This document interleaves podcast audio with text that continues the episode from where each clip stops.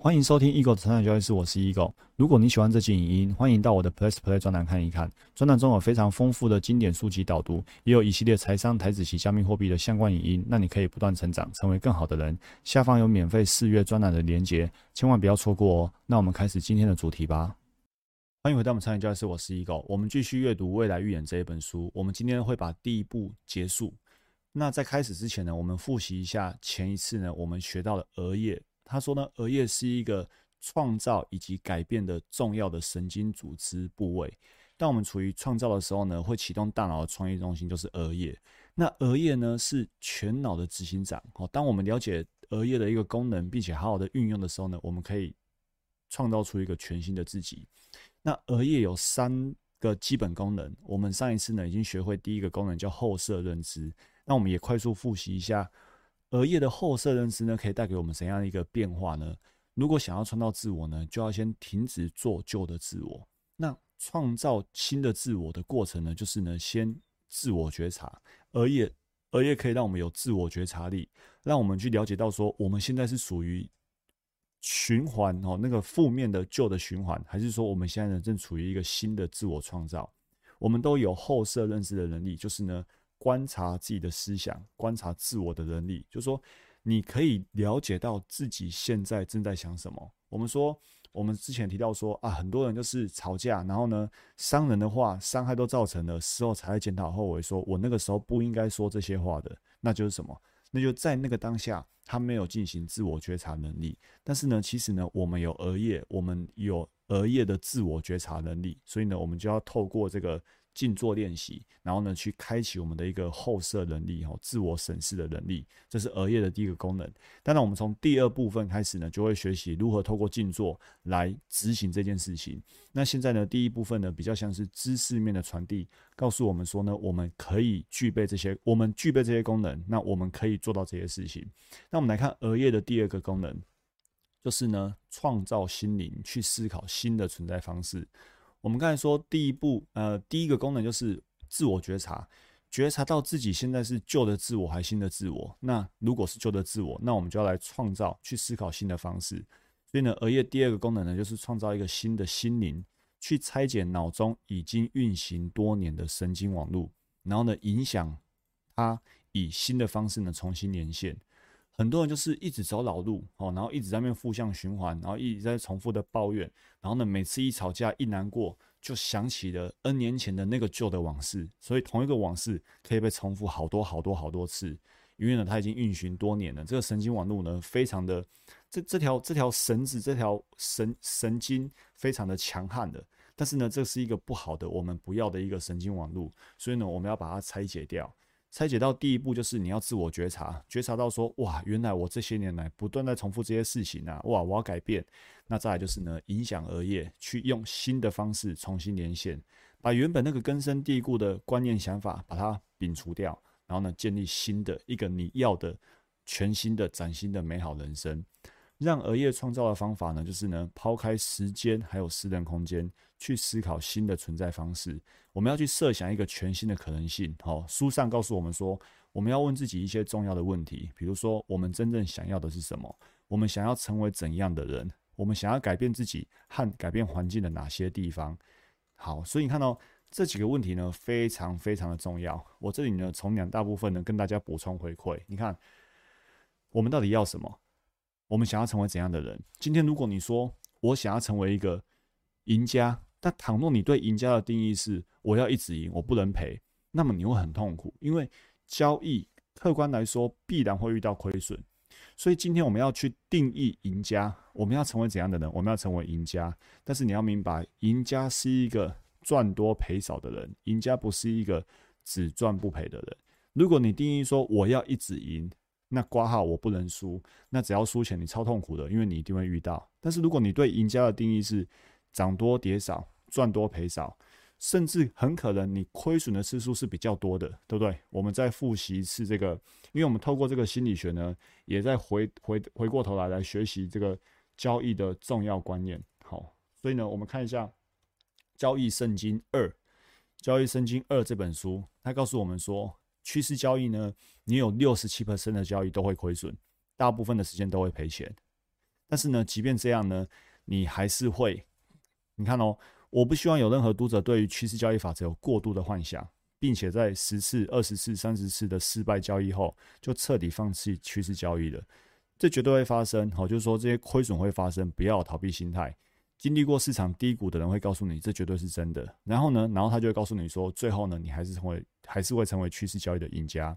所以说，你要成为怎样的人，你不要误会了，你不要以为说你是一直只赚不赔，不，你要客观的理解说，趋势交易就是会有比较多的亏损。你看哦，包括了很多的下跌跟几次的上涨，你看下跌跟上涨是不成比例的哦，上涨比较少，下跌比较多。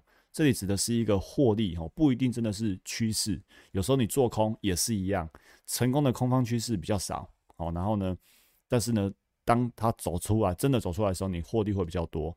所以呢，你的获利的时间跟次数会比较少，但是呢，你总获利的点数或者是获利的趴数会是比较多的。OK，所以要很明白自己想要成为怎样的人，要成为一个涨多跌少、赚多赔少的赢家。那倘若刚刚讲的这一串，你可能在今天听到影音之前，你并没有去定义过赢家这件事情，那代表说你不知道你要成为一个怎样的人，甚至你可能误会了你，你错误的设定说我要成为一个赚钱的人，那么一遇到赔钱你就很痛苦，那这就是呃错误的设定，或者是根本就没有设定，哦，这都不 OK，所以我们一定要设定一个正确的、全新的可能性，而且呢，对于交易知识是正确的观念。OK，好，那我再跟大家额外分享一个，就在我录这段影片的前一个晚上，我们的超级绩效操盘术的部分学员，他们有上那个我们开设的教练家教班。那我针对这少部分教练家教班的学员呢，我赠送他们一堂 NLP 交易心理课。这堂课呢是找来了我当初学 NLP 的两位老师来跟大家授课。那这里呢，我跟大家透露。上课的部分内容，因为呢，跟今天的正念交易心理学呢是完全契合的。昨天晚上我才上过一堂课，今天呢读这本书，这个这个台面呢又遇到一模一样的事情。你看到他说问自己一些重要的问题，书上的提呃提议是：我们真正想要成为什么样的人，对不对？我们要的是什么？我们要改变的环境，改变自己有哪些地方？好，大家看这张图，这张图呢就是我昨天上课的截图。上课的时候呢，NLP 老师，你也可以说是催眠老师，哈，全新车队的老师。他说呢，我们每个人每个投资人啊，我们要提高对金钱的幅度，什么意思呢？我们要将你现在的收入在同样的条件之下提高两倍，然后呢，在相同的条件之下呢，再将收入呢再提高两倍。当达到上限的时候呢，你可以做些什么呢？让收入再提高？对你而言，只提高一层的可能性是什么？你看。他要我们去去想，去想到紧绷，条件都不变，想象我们收入增加，然后呢，相同条件之下呢，再将收入呢再提高两倍。好，这里呢，我我展开来谈哦。这一堂课是很珍贵的付费课程，但是因为我们今天读到这个段内容，然后刚好发生在昨天晚上的这个课程，所以呢，我今天特别 plus 跟大家加码分享。在这堂课的一开始呢，老师先问了一件事情，他问说。倘若你今天呢不见了多少钱，这个金额是多少？它会让你呢一整天都很不愉快。我再问一次哦，今天呢你不见了多少钱？这个金额是多少？那这个金额呢，它如果不见了，会让你一整天都觉得很不愉快。哦，那那你就可以思考一下，你的这个不愉快的金额是多少？听到这个地方呢，你可以先把这个专栏语音呢暂停一下，然后呢，可能花个几分钟或几秒钟的时间。思考一下，你的金额会是多少？好，那肯定不会是五块十块嘛。如果十块钱不见了，你都可以不舒服一整天，那你真的要好好检讨一下哦。那课程当中就有人说是呃三万块、五万块。那事后整个课程结束之后，两位老师就请我，因为我也是这堂课的老师嘛，他就请我做一个呃 ending 回馈，然后我才回头讲说，我当初针对这个问题，我个人的答案是什么。我个人的答案呢是是五十万，就说如果今天让我在一天在某个时间点不见了五十万，这个金额会让我一整天不愉快。那低于这个金额呢，其实我觉得还好，反正不见了就不见了，然后把再把它赚回来就好了。好，那我想说的是，倘若今天让我是回到五年前、十年前，当我还是一个警官公务员的时候，一个月薪水只有五万六万的时候，我这个数字的答案不会是五十万，它很可能只是五千块或者是六千块，因为对于那个时候的我来说，我真的算过，我的日薪大概就是三千多块哦。然后呢，所以说我会设法再去拥有一些哦加班费，或者是去兼课，然后有一些钟点费。然后钟点费呢，从一小时两百五，慢慢的加到变成一小时三百，一小时五百。所以那时候对于这个五百块、一千块，我是非常非常在乎的。如果可以额外一天多赚个一千块，是已经很开心了。所以倘若一天让我不见了五千块、六千块，我可能一整天就不高兴了。我觉得说，哇，我的我的日收，我的不是月收嘛，我的单日薪水就这样子就没了，会很不高兴。但是我现在又觉得说，五十万以下。还好，反正再把它赚回来就好了。你看，这个金钱的耐受度呢就提高了。好，所以第一个就是我们要提高对金钱的感受度。你哪公五千块几万块不可以有咪咪唧唧，那你永远都无法做大。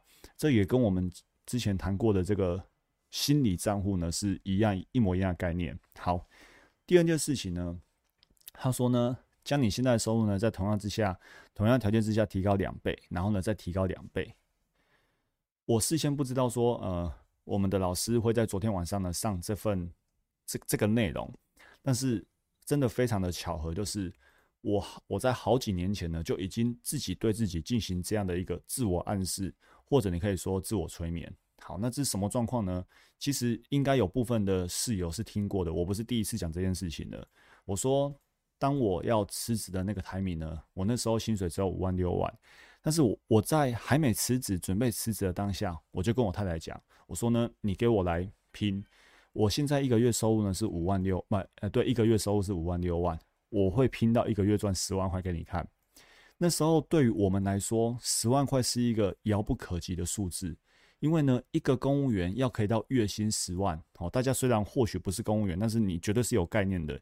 一个公务员要可以月薪十万，那个可能是五六十岁的，而且你还要在相当高阶的一个公务检检检建委的，或者是呃呃警警警政或者是警监，好，突然忘记那个那个那个人事条例了，好，到那个程度才有办法有那样的收入，好，俸等薪薪资那些的，我就又忘光了，好，那所以说。呃，十万块在那个时候是遥不可及的数字，但是我在那个时候就已经提高自己呢金钱的耐受度或对金钱的幅度，然后呢，真的是半年多一年的时间，我就可以稳定达到一个月收入超过十万块。于是呢，我又跟我太太讲一件事情，你看，相同之下再将收入提高两倍。我那时候没有上过这堂课哦，哦，也没有这样的讲义哦，我就只是自己。去有这样的想法，很兴奋的。我们说高昂的情绪，对不对？未来预言有提过高昂的情绪，我很兴奋的，而且呢是很有计划的，跟我太太说，我现在达到了。我告诉你，我接下来一个月要赚五十万。我太太觉得不可思议，她一开始就是他不会，他绝对不会鄙视我，但是他也没有抱持着多大的期待，因为对于我们两个来说，月收五十是一个天文数字，是一个无法想象的数字。我们两个的亲友加起来三五十人，没有一个人月收是五十万的。那为什么会是我们？我们从来没有想象过。但是呢，在那个时候的我，就是怎样让额业创造一个全新的可能性。所以呢，我在那个时候就问自己一些重要的问题。所以呢，我就说我要提高我的收入，一个月赚五十万。结果真的在三五个月之内，我就赚到五十万了。赚到五十万之后呢，我又回头又跟我太太讲了，我们是很多沟通的。然后我就跟他说我要月收一百万，这一次他就相信了，因为五十万达到了，然后我们也觉得非常高兴。结果我告诉各位，在月收百万的同时，就是有一个月月收百万，就下一个月马上冲到两百万。我们非常非常的呃，没有我们没有特别去设定说什么时候要达到，我只跟他说我接下来五十万我要达到一百万。就达到一百万的同时的下一个月，就就是月收就收到两百万了，所以这也跟零极限很大的一个 match。你看，零极限说有些东西是你无法强求的，而且你也不知道它什么时候会出现，但是只要你尽管清理，尽管归零，但是你还是要去做该做的事情哦，哈，不是脑袋空空，然后全面放空，然后什么事都不干哦，绝对不是。你把你该做的做好，那不断的清理，让自己归零，神性灵感降临之后，你不知道这些事情会发生在什么时候、什么地方、什么场合，但是它就是会发生。好，所以你看，这个未来运也告诉我们，我们要成为怎样的人，我们想要的是什么。如果谈钱，那我们要多少的金额，多少的收入？那这过程我们要改变自己环境哪些地方？所以大家应该也相信，我绝对不是出一张嘴而已。为了达到这样的收入，那我在方方面面我要去调整，要去执行啊，要去优化啊，对不对？所以呢，一件事情一件事情达到了，OK。所以我想要跟大家回馈的是，你真的要让自己呢，愿意去抛开旧的自我。去拆解你已经运行多年的挂号负面的神经网络，然后你才有办法去设想一个全新的可能性，然后呢，开始去创造一个全新的自己。好，但是呢，这个地方呢，我也想要讲一个实物面的，实物面就是说，倘若你今天你说将你现在收入同样条件之下提高两倍，但是你去思考一个问题哦，因为。这这一个问题的前提是设定在我们学股票的情况之下。那各位知道，股票市场你要赚多少钱，其实呢可以说是无限的哦。当然，这不是说超级超级无限，但是绝对比你上班的天花板更高太多了。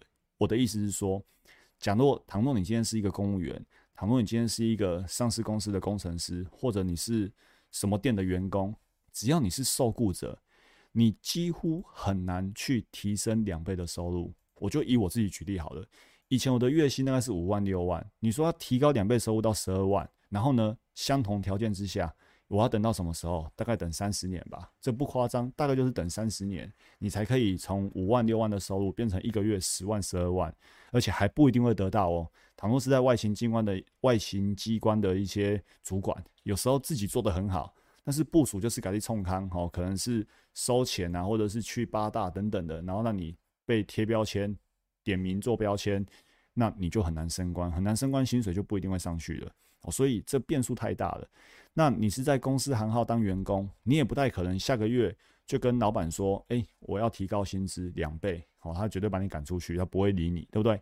所以说，在提高对金钱幅度的这个自我暗示的背景之下呢？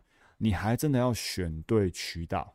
倘若你只是停留在原本的工作岗位，去思考说我如何在这个受雇者的岗位之下，然后呢提高两倍收入，然后再提高两倍收入，那这无疑是缘木求鱼。就好比当我得到月薪一百万、两百万的时候，这件事情绝对绝对不可能发生在身为一个公务员的背景之下。相信大家可以理解我在说什么。那你要怎么办？那我这里分享两个渠道，第一个渠道就是股票，就是投资类；第二个渠道呢，真的就是直销哈，因为直销它是等比级数可以增长的，那有限的风险可以有无限的报酬。所以呢，当我提读到这一页，同样条件提高两倍，相同条件之下再提高两倍，它绝对不会发生在受雇者的领域。所以，如果我们从富爸爸穷爸爸的那个 ESBI 象限来看，绝对不是呃。一就是 employee，或者是 S self employee，绝对不会是受雇者或者是自雇者的角度，不容易哦，尤其受雇角度非常不容易。你一定要进入到 business owner 或者是 investor，business owner 就是创业者，那 investor 就是投资者。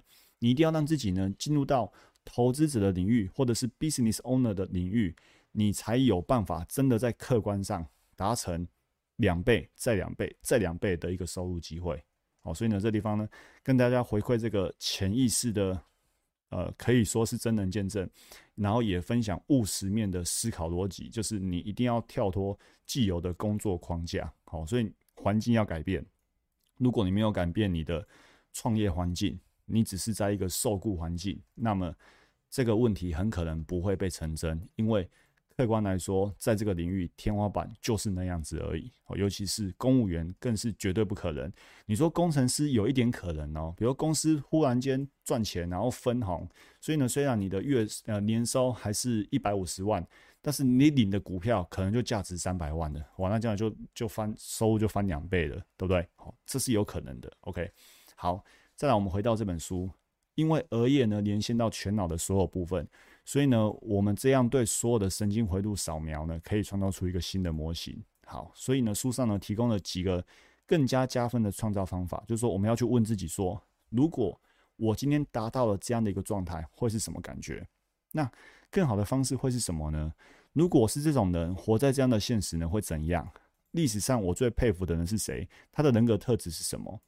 我刚才也提到说，昨天晚上我们 NLP 交易心理，其实老师在上课的过程呢，就带了好几个催眠，几个催眠里面呢，真的就是在做这件事情。所以，倘若今天你没有去上过课或被人家这样带，你光是读文字，你可能感触不深，或者你只是把它读过，你并不知道说，原来我必须按照这个你看到的文字引导。真的去想象说那种感觉，真的去想象说活在这样的现实会怎样？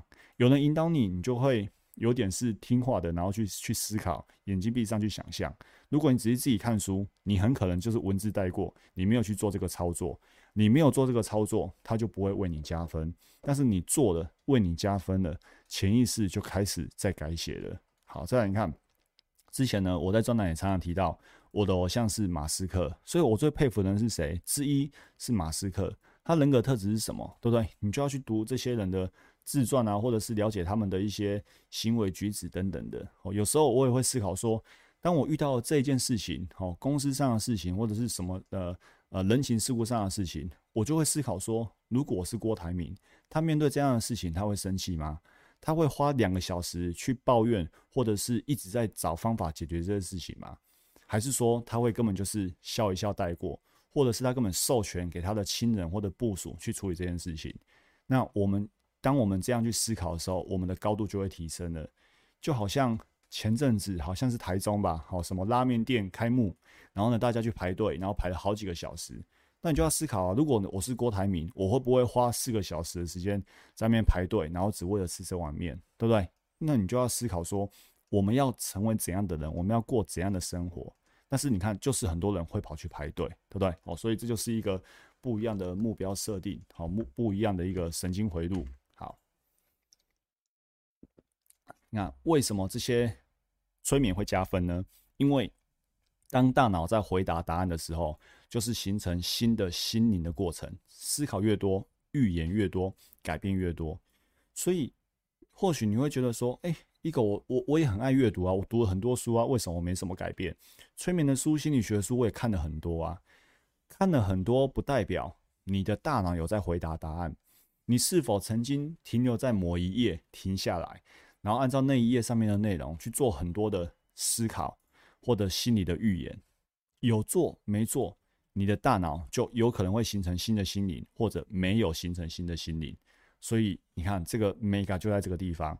所以我说，倘若你只是看过这些文字，或者你现在在听专栏，听完之后，哎，就结束了，那就变成知识输入了。但是呢，你的心灵没有形成，你的新的心灵并没有被形成，因为你没有给自己去做这个未来预言，没有给自己的大脑去回答这些问题的答案，你没有去产出视觉、听觉、嗅觉、感觉、触觉，你没有去产出，所以呢，你就只是呢。理智脑知道了，潜意识脑什么都没有得到，所以呢，你的理智跟潜意识呢，还是无法呢合而为一，创造一个很大的力量。OK，让想法呢越真实越好。哦，这个是第三点的。额叶呢，第三点的功能呢，就是让想法越真实越好。就是我们现在说的，就是我们现在说的，你必须去想，必须去未来预言，而不是只用耳朵听到这些知识，或者用眼睛读到这些知识，然后就觉得自己都。都理解了，理解是一回事，但是呢，潜意识有没有被作用到，是另外一件更重要的事情。额叶的第三个重要角色呢，就是使想法呢比任何东西呢都真实。当额叶处于高度活化、处于创创造状态的时候呢，额叶会降低其他脑区回路的干扰，于是可以心无旁骛。这件事情呢，我感触也非常的深。当我就是要专注在赚更多钱，当我就是要专注在成为更好的人时候呢？我对于很多其他的事情干扰了，我真的是心无旁骛。就像我刚才说的，其实你说生活上狗屁倒灶的事情多不多？生活上压力源多不多？生活上值得抱怨的事情多不多？一定很多的。就连我，我觉得我身边也可能会很多。但是呢，当我额叶高度活化、处于创造状态的时候，其实呢，我根本就讲通俗一点讲，low 一点就是懒得理。其他这件事情我是懒得理的，因为懒得理，所以心无旁骛。为什么？心没有在处理感官输入，没有在启动任何动作，也没有把什么活动跟时间连起来。我们没了身体，成为了无物，也没有时间。于是呢，我们是纯粹的意识，没有熟悉的自我，那就处于一个全新的、充满无限可能的一个创造状态。所以这时候，你或如果有读佛学的话，佛就会告诉你这样。空对不对？无我对不对？这其实是一样的概念，只是一个是用宗教的角度，一个是用量子物理学的角度，但是呢，殊途同归。于是呢，你所想要的新的情绪感受就会被你如同真实般的感受到。于是这一刻，你开始重新调整身体，去适应新的心灵，重写的潜意识的城市。这个整个过程呢，就是在催眠，哦，就是在催眠。所以说，催眠这么重要，非常的重要哦，它可以带给我们潜意识很大的一个改变。哦，身体呢，那额叶呢开始去创造了，然后呢，你的量子物理学，你的专注力就专注在你所想要的事物上面。那按照量子物理学的科学逻辑，这件事情呢，它就会真的产生在你的生命里面。好，所以呢，ending 就是呢，我们要丢掉你的心，释出你的能量。哦，第一部分的结语就是这个地方，丢掉你的心，释出你的能量。一旦呢，你开始创造了，好，你开始处于创造状态哦。你就会在没有时间感的状态之下呢，成成为无名氏或无物。你不会再创造出习惯的化学特征。好，之前我们说过，当你开始去想的时候，你会产生产出类似那种什么神经传导物质啊，然后去提醒你的细胞，提醒你的四肢身体去接受到相同的人事物，然后呢，身体变成意识心，然后回头来反馈你，然后形成一个负面的反馈，就陷在里面了。我们前面章节有提到，那这一切你不会的哦，你开始创造，你就不会再。创造出旧的这些化学特征，你对自己的身份认同不一样了，你不再用同样的方式来思考或感受，你会关闭求生思维，就战或逃的思维的这个神经网络。然后呢，当初呢沉迷于不断耗令身体来分泌压力激素的这个个性也消失了。然后呢，活在求生模式的那个情绪自我不再运作，先前被束缚在身体里面的情绪能量可以自由转移了。好，那。所以，我们之前读过沉浮实验，他告诉我们说，遇到任何事情，我们都会产出相对应的能量，只是呢，很多人把那个能量拿来抗拒，而不是拿来改变。所以，我我们每个人都有能量。那原本你用来抗拒的，或者原本被你束缚的能量，现在可以自由转移哦。那可以转移到哪里去呢？到一个新的地方。它从激素中枢到心脏区，并且呢前往脑的途中，于是呢美妙、喜乐、舒坦、开阔感呢就会潮涌而来。当我们停止提供能量给情绪的自我，我们呢就会把能量转变为高频率的情绪，于是呢身体就可以从情绪的束缚中解放，我们就从自私变成无私。当我们用求生的方式来生活，我们就会试图去控制或强迫结果。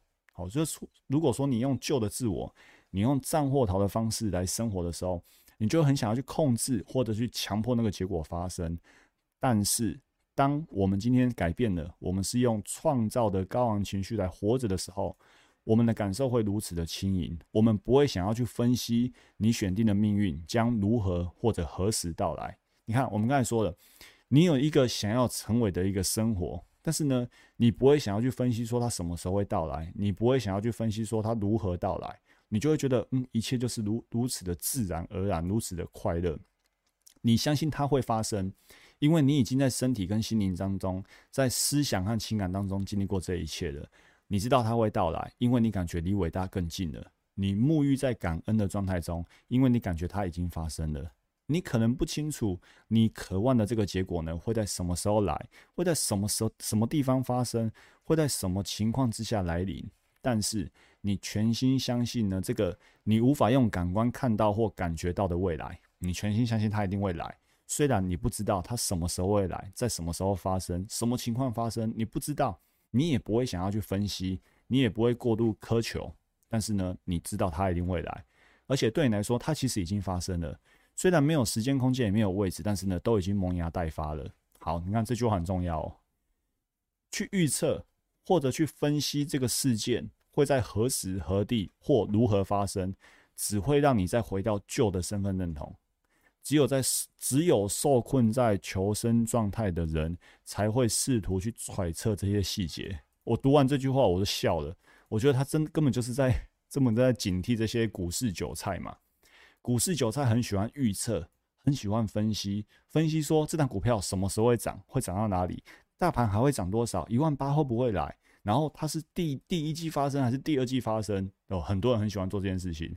如果你一直在这样做，你只会回到旧的身份认同。只有受困在求生状态的人，受困在战或逃的人，才会试图去揣测这些细节。哦，所以这句话好像就是在骂这些股票的输家。哦，但这样讲有点不好听啊。但是开个玩笑，意思就是这样子。OK，所以我们不要去预测，不要去分析，我们尽管。让它在我们的潜意识里面发生，因为对我们来说它已经发生了，所以呢，它就一定会发生。你全心相信，虽然你现在还没看，还没有办法看到，还没办法感觉到，但是呢，你已经在心里面完全身临其境一次了。所以你相信它一定会来，因为你你感觉到它已经发生了，所以你甚至已经在感恩了。你感恩它的发生。我们说感谢，就是因为你已经拥有，你才会感谢嘛。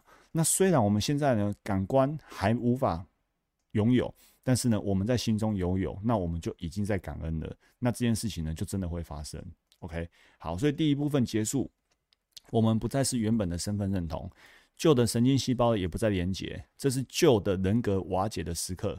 我们理解呢，主观心态可以影响客观世界。